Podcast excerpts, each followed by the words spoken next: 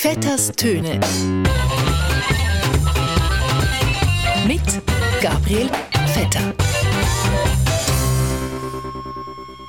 Der Bundesrat wird schon wissen, was er macht. Who in the Lord's name does Putin think gives him the right? This is a flagrant violation of international law and it demands a firm response from the international community. Der Bundesrat wird schon wissen, was er macht. Sobald die EU neue Sanktionen gegen Russland ankündigt, wird der Bundesrat die Lage analysieren und gegebenenfalls weitere Entscheidungen treffen. Der Bundesrat wird schon wissen, was er macht. Ja, liebe Hörerinnen und Hörer von Radio SRF, voilà. Der Schweizer Bundesrat hat in Anbetracht der Kriegszustände in der Ukraine beschlossen, was er immer beschließt. Er tut zuerst mal abwarten und die Lage weiterhin beobachten. Die EU hat zwar Sanktionen beschlossen, aber die Schweiz? Formal verzichtet der Bundesrat also darauf, die Sanktionen der EU zu übernehmen. Das ist dann am Bundesrat, äh, das zu entscheiden. Es äh, ist äh, immer der Bundesrat, der derartige Entscheide fällt. Der Bundesrat wird schon wissen, was er macht. Heute ist ein guter Tag. Nun scheint ein Weg aus der Krise sichtbar. Der Bundesrat Gassis hat die Pressekonferenz verlassen, ohne eine einzige Frage zu beantworten, weil er hat an ein Meeting von der USZE. Zurückgeblieben sind ratlose Beamte und ratlose JournalistInnen. Niemand hat gewusst, was gilt, was beschlossen ist, ob die Schweiz jetzt Sanktionen von der EU übernommen hat oder nicht. Auch die Beamten und Beamtinnen nicht, die selber ja auch die Beschlüsse gar nicht gemacht haben. Ein anderer Bundesrat war auch nicht rum, weder der Finanzminister noch der Wirtschaftsminister, weil ja, es geht ja schließlich nur um einen Angriffskrieg. Auf jeden Fall, die Sanktionen werden nicht übernommen. Die Schweiz spielt mal wieder den Dödel. Der Bundesrat spielt wieder der ahnungslose, unschuldig, schusselige Dödel, wo nicht genau weiß, was er jetzt machen soll. Das Problem ist, der Bundesrat weiß ganz genau, was er gerade macht und was gerade passiert. Die Schusseligkeit vom Bundesrat hilft allein jemandem am Bundesrat selber und am Putin und, und, und, Russland. Der Bundesrat wird schon wissen, was er macht. Wobei, einzelne Sanktionen übernimmt der Bundesrat tatsächlich. Zum Beispiel schränkt er auch die Reisefreiheit von den Kollegen und Kolleginnen und Freunden von Putin ein, von den 336 Personen, die auf der EU-Blockliste stehen. All die Oligarchen, Putin-Freunde, all die einflussreichen Jet-Set-Russen.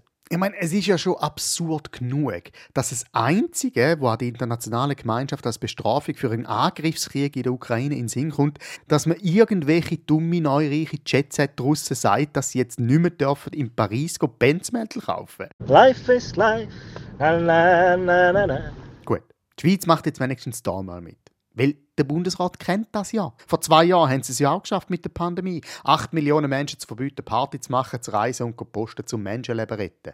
Voilà. Ja, wahrscheinlich hat der Bundesrat jetzt einfach mal so tun, als ob der Putin eine neue Corona-Mutation wäre. Und schon klappt es mit den Einschränkungen. Ah,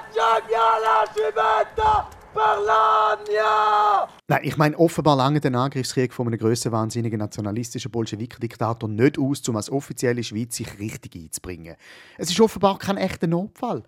Schade, schade hat die Schweiz keine Seilbahn oder Skilift in der Ukraine. Weil dann wäre der Bundesrat schon längstens auf dabei und alles am machen, damit die armen Skilift und Seilbahnen ja nicht ein bisschen Umsatz einbußen hätten. Full, Double, Full, Full. Also das Auto mit Schraube, Salto mit Doppelschraube und noch ein Salto mit einer Schraube. Ich meine, sogar die UEFA hat sofort reagiert und hat das Champions League Final, wo eigentlich hätte in St. Petersburg stattfinden, verleiht in ein anderes Land. Man muss sich den Satz mal auf der Zunge zergehen lassen. Die UEFA handelt moralisch konsequenter als der Bundesrat.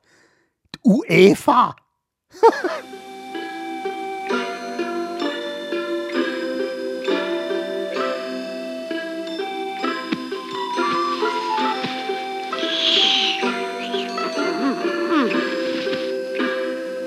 natürlich werden jetzt wieder Sachen aufbeschworen. Wir müssen die Schweizer Armee stärken und die Schweizer Neutralität hochhalten. Also bitte Neutralität. Wo ist denn die Neutralität? Dass Gazprom die UEFA und Champions League sponsert, ist das eine. Dass Gazprom Trading ihren Sitz im Kanton Zug hat, Rosneft Trading auch und Nord Stream 2 ebenso, das sind alles Schweizer Niederlassungen. 80% vom gesamten russischen Rohstoffmarkt in der ganzen Welt wird über die Schweiz abgewickelt. Die Schweiz ist schon lange nicht mehr neutral. Und bitte, dass das Schweizer Militär soll aufgestockt werden. Also sorry, das Schweizer Militär kann nicht einmal während der Pandemie die einfachsten Aufgaben erledigen. Das haben wir jetzt auch gelernt in den letzten zwei Jahren. Das Militär kann von mir aus gerade mal abfahren. Dass der Schweizer Finanzplatz die russischen Gelder nicht eingeführt hat, naja, wer überrascht Vielleicht zeigt ja die Schweiz, na, wir haben keine Gefriertruhe. Ich meine, Swiss Leaks haben ja gezeigt, dass die Schweiz Milliarden und Milliarden von russischen Autokratengeldern hortet. Wir wissen es doch schon lange.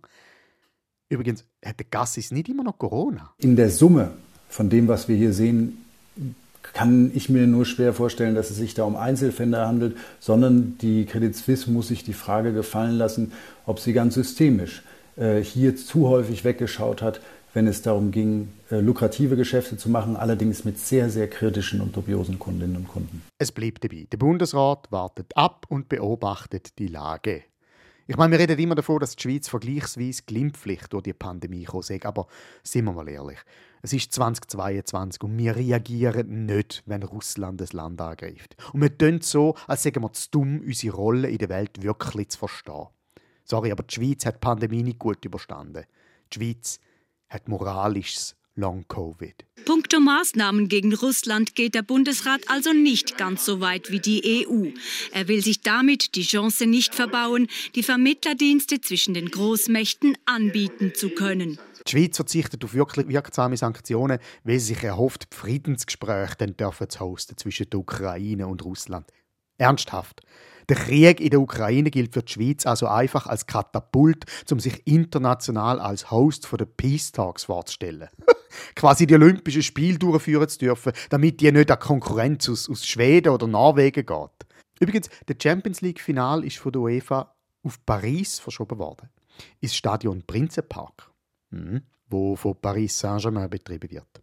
Am grössten PR-Maschineli von Katar. Man nimmt es also den Russen weg und man gibt es auf Katar. Quasi wie die letzte Fußball-WM. Aber das ist wieder ein anderes Kapitel. In dem Sinn, ein guter Miteinander. Vetters Töne. Mit Gabriel Vetter.